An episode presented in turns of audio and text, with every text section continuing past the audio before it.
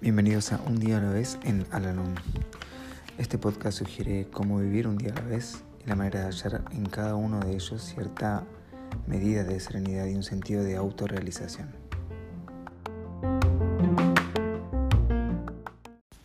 Hola, ¿cómo están? Les doy la bienvenida una vez más a nuestro podcast, este espacio en donde realizamos la lectura diaria del libro Un día a la vez en Alanón. Hoy vamos a realizar la lectura que corresponde al día 28 de marzo. Generalmente, nuestras reuniones se inician con una bienvenida en que se explican los propósitos de nuestra hermandad. Se nos dice que estamos allí para compartir mutuamente experiencia, fortaleza y esperanza. Se nos pide que contemos incidentes acerca de cómo aplicamos el programa de Alanón en nuestra vida. La fortaleza que compartimos con los demás nos proporciona a cada uno un poco más de valor para afrontar las exigencias de la vida cotidiana. Finalmente, compartimos nuestra mutua esperanza y así podemos confiar en que tenemos una vida mejor por delante.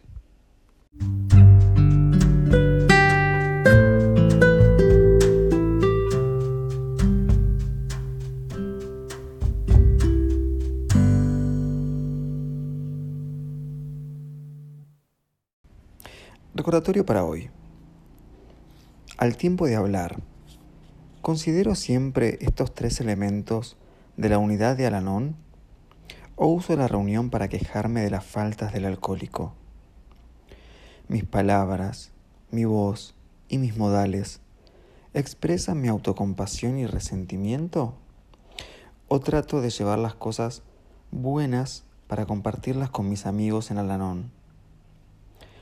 No esperaré que todos los asistentes pongan atención a mis aflicciones. Aspiro a llevar algo que ayude e inspire a otros o a plantear un problema con el cual podamos agudizar nuestro entendimiento.